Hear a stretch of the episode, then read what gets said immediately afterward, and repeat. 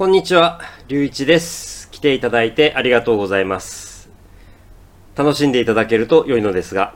This podcast and YouTube is mainly for the people studying Japanese. I'd like to help you to listen to and understand Japanese. I really wish you to enjoy this. I'm waiting for your messages, questions, and requests. えー、ということで、今日はちょっと間が空きましたけれども、えー、まあ僕の過去の話をする、えー、ラブストーリーのパート4ですね。はい。で、もうここら辺から、あの、順番は思いつきです。はい。あのー話すとキリがないので、あの思いついた方の話をします。で、えっと、結局のところ、あの、僕は何を学びましたかっていう話なんですけれどね。うん。で、この方っていうのは、えっと、これ、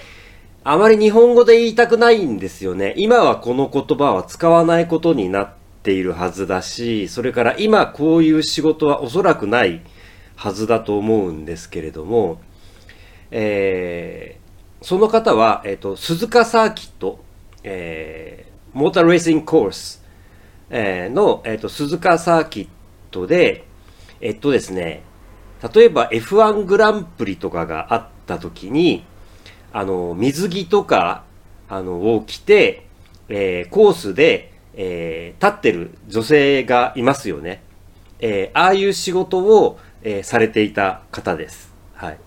あの、モデルの仕事も少しやっていて、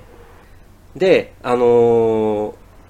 まあ、最初に知り合ったのは、あの、当時まだインターネットがなかったんですけれども、これ英語でなんて表現したらいいのかちょっと確認しておきますが、あの、パソコン通信というもので、えー知り合いました。で、まあなんでそういうことになったかは、まあこの際置いといてですね、えー僕がこの方と、えーお付き合いをさせていただいたことで学んだことは2つ。2つ。で、それ1つは、あの、当然だけれども、お付き合いをしているときに、えー鈴鹿サーキットで、そうやって、えっと、水着を着て、えー皆さんの、あの、目立つところに、え立ってる仕事なわけですから、たくさん写真を撮られるわけですよ。で、その中で、あのー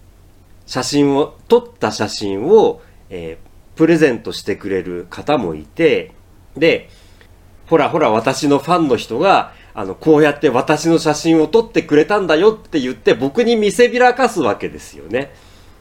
まあ、それはあの、付き合ってる人間に見せびらかしたいと思うのは当然だと思いますし、自分が、えー水着を着てすごく素敵な姿をしているところを僕に見せたいと思うのは、それは当然だと思います。だから僕はこの時に、あの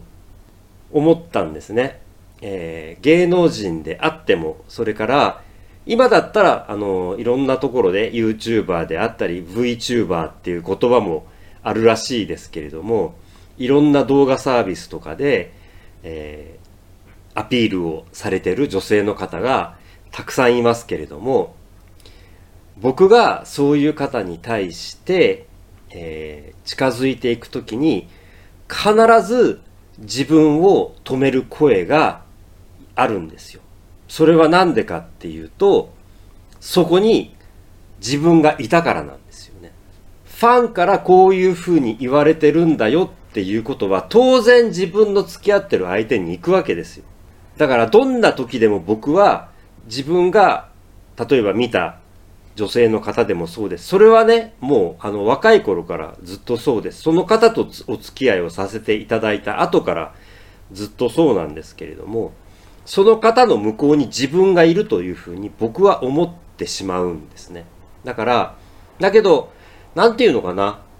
あの、そういう、えっと、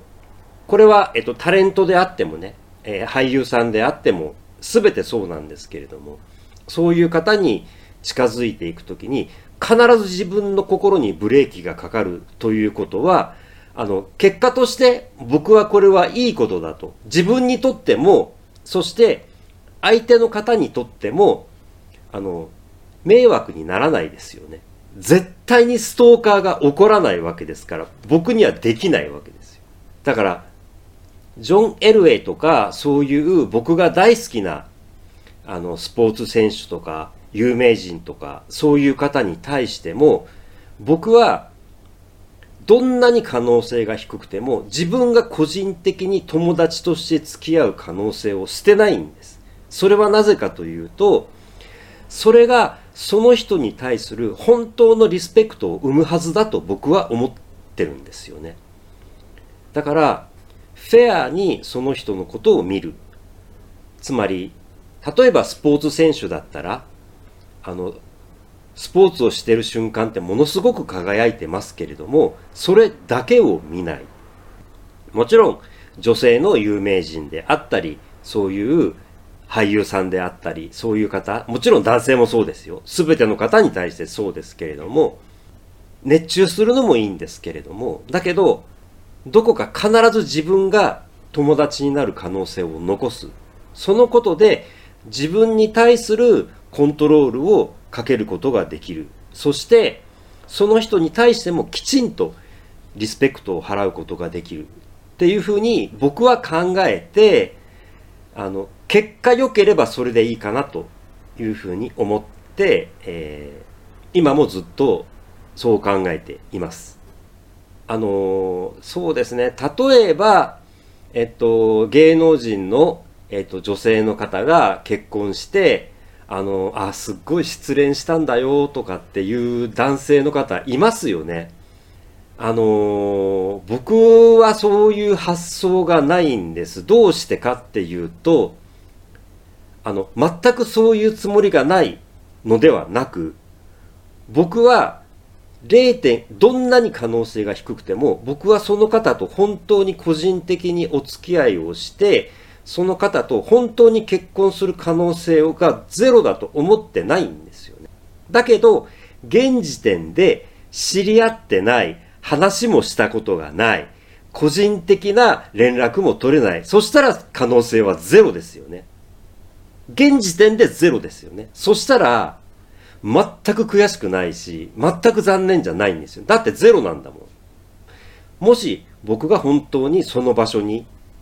いたいのであれば、僕は本気で努力をします。それは、ストーカーになるとか、追っかけ回すということではなく、正当な努力をします。その人に人間としてきちんと認めてもらうための正当な努力をします。正当にするべき努力をします。ただ、僕は自分がそれをやってないってことを知ってますから、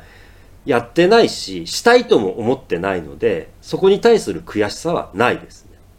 それは自分を知っているということでもあります。芸能人とか有名人という方との距離の取り方、関係性のものの考え方、そして自分に対して必ずブレーキをかける自分の存在、そういうものを学ぶことができたのは彼女のおかげでもあります。そしてこれは非常に難しい問題なので、えっと、短く話をしますが、えー、彼女自身は、えー、やっていなかったと言っていましたけれども、当然、モデルさんをやっていると、いわゆる枕営業というものをやっている方の話を聞くことができます。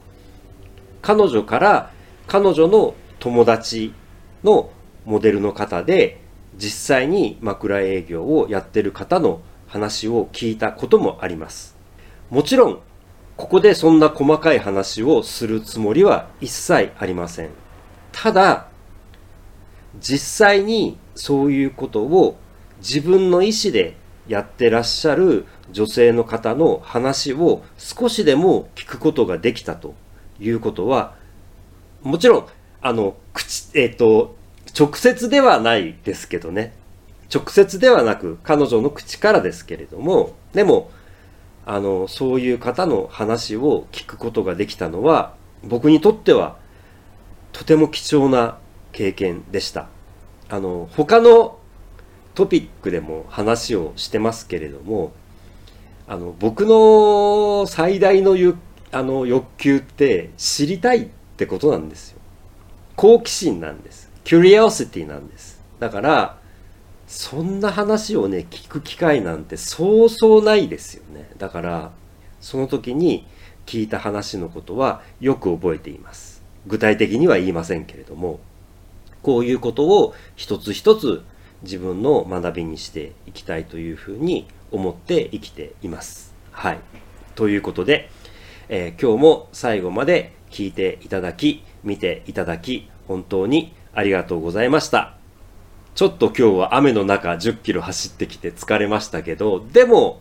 達成感はありますね。はい。インスタグラムの方に時々あの走った結果なんかを載せたりもしています。よろしかったらご覧になってみてください。ぜひまたいらしてください。ありがとうございました。失礼いたします。